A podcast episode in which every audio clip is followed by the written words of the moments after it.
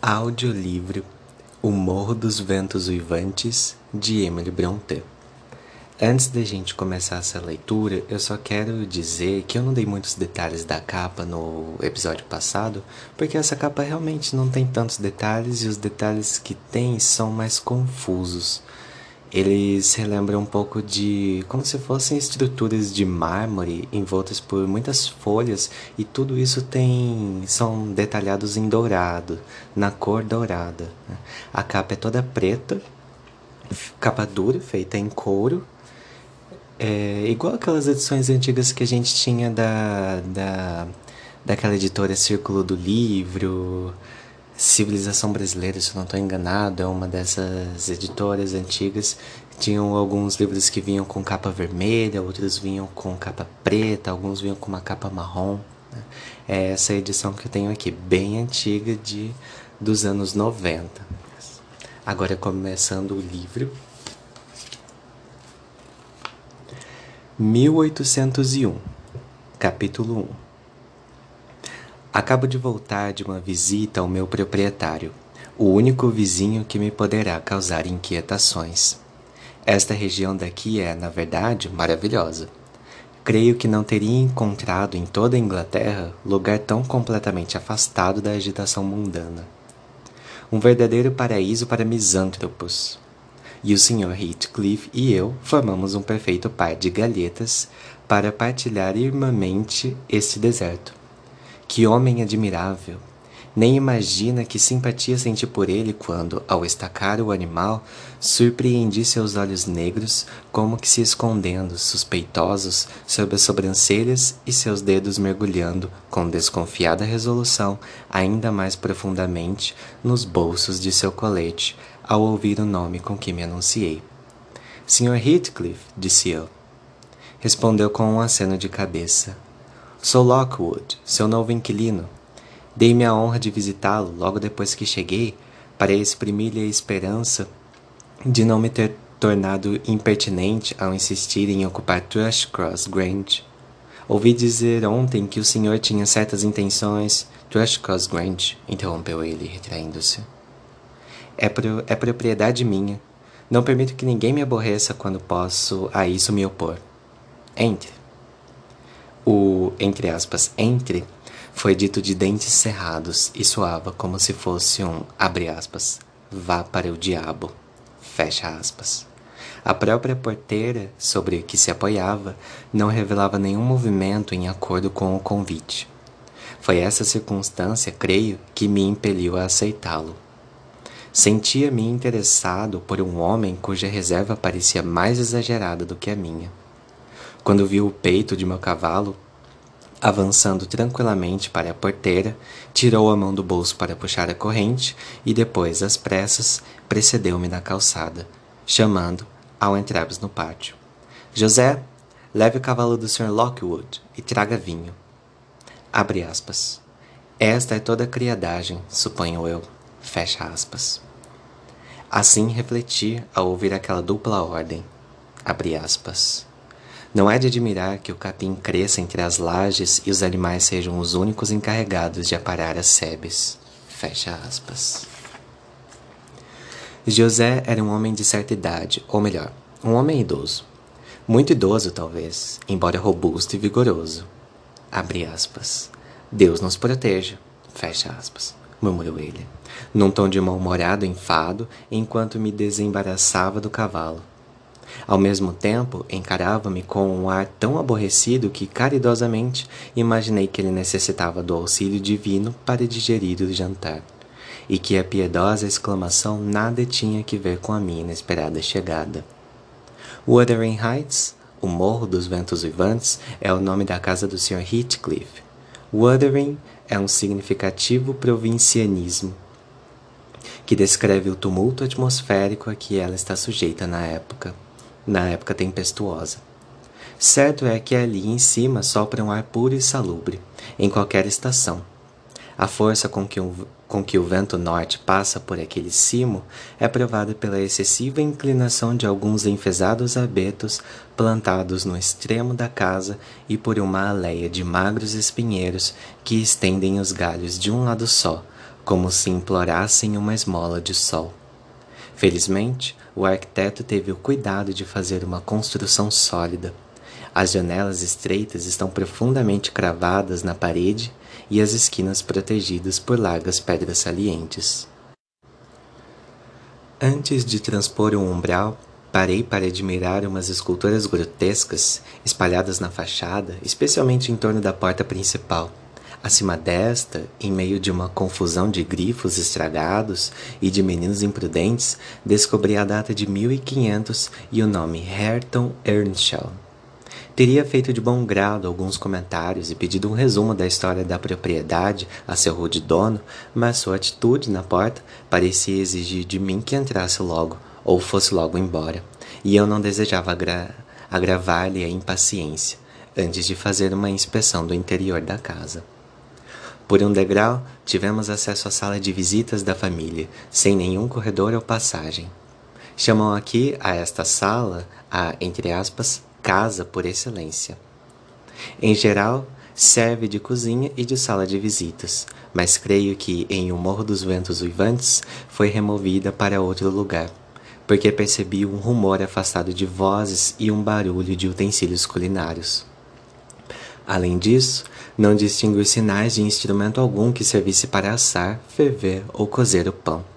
Perto da vasta chaminé, nem marcas de caçarolas de cobre ou de coadores de estanho nas paredes.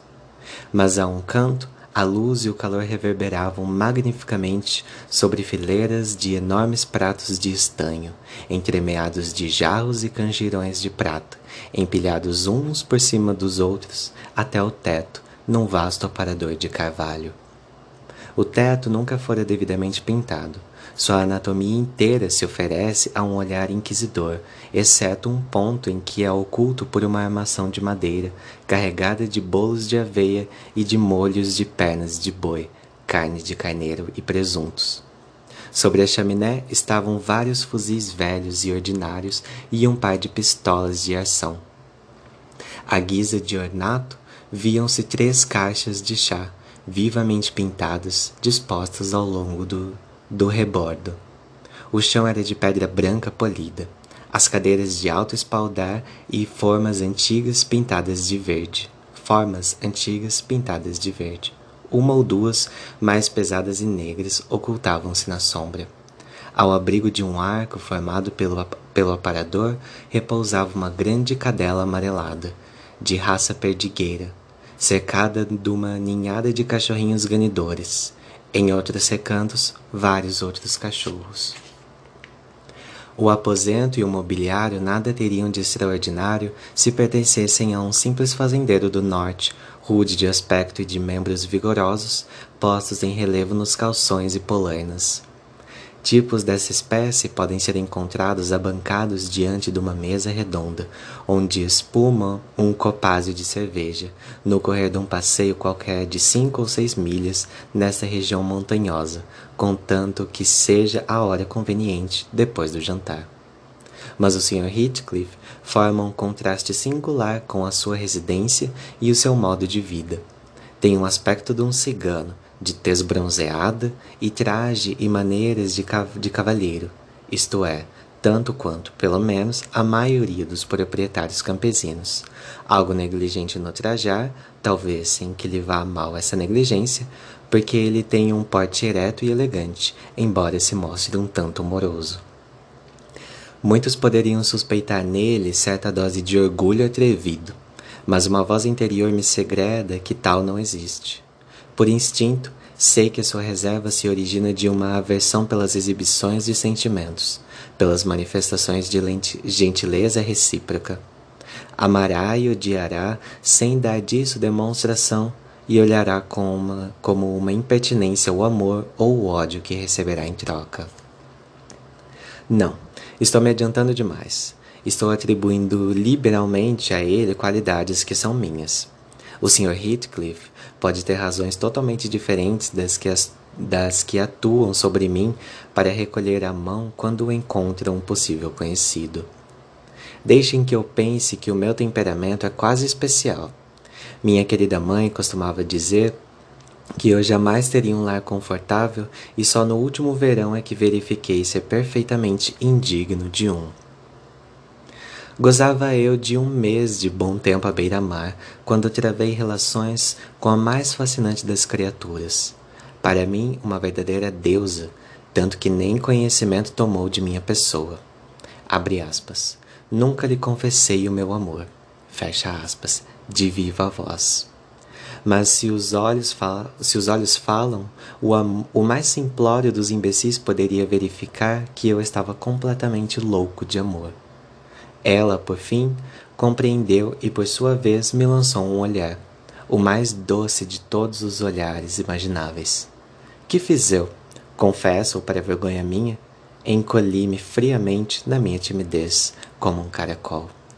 A cada olhar, recolhia-me mais frio e mais distante, até que afinal a pobrezinha começou a duvidar de seus próprios sentidos e, acabrunhada de confusão pelo seu suposto engano, persuadiu sua mamãe a mudar de pouso.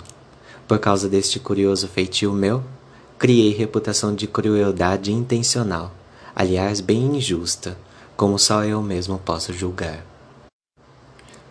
Tomei uma cadeira a um canto da lareira, oposto àquele para onde se dirigia meu proprietário, e tratei de encher um intervalo de silêncio tentando acariciar a canina matrona, que abandonara a filhota e rondava como uma loba em torno de minhas pernas, de beiços arreganhados e com úmidos dentes brancos prestes a morder. Minha carícia provocou um grunhido longo e gutural. É melhor deixar a cachorra quieta, resmungou ao mesmo tempo o Sr. Heathcliff, detendo com um pontapé demonstrações mais perigosas. Ela não está acostumada a ser bem tratada. Não foi criada para mimos. Depois, caminhando para uma porta lateral, gritou de novo: José!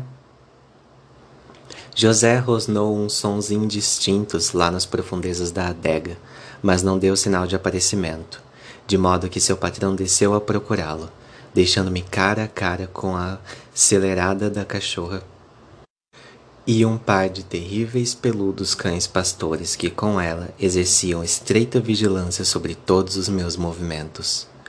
Pouco desejoso de entrar em contato com seus dentes, fiquei quieto, mas acreditando que eles dificilmente entenderiam insultos tácitos, Pus-me infelizmente a piscar os olhos e a fazer caretas para o trio.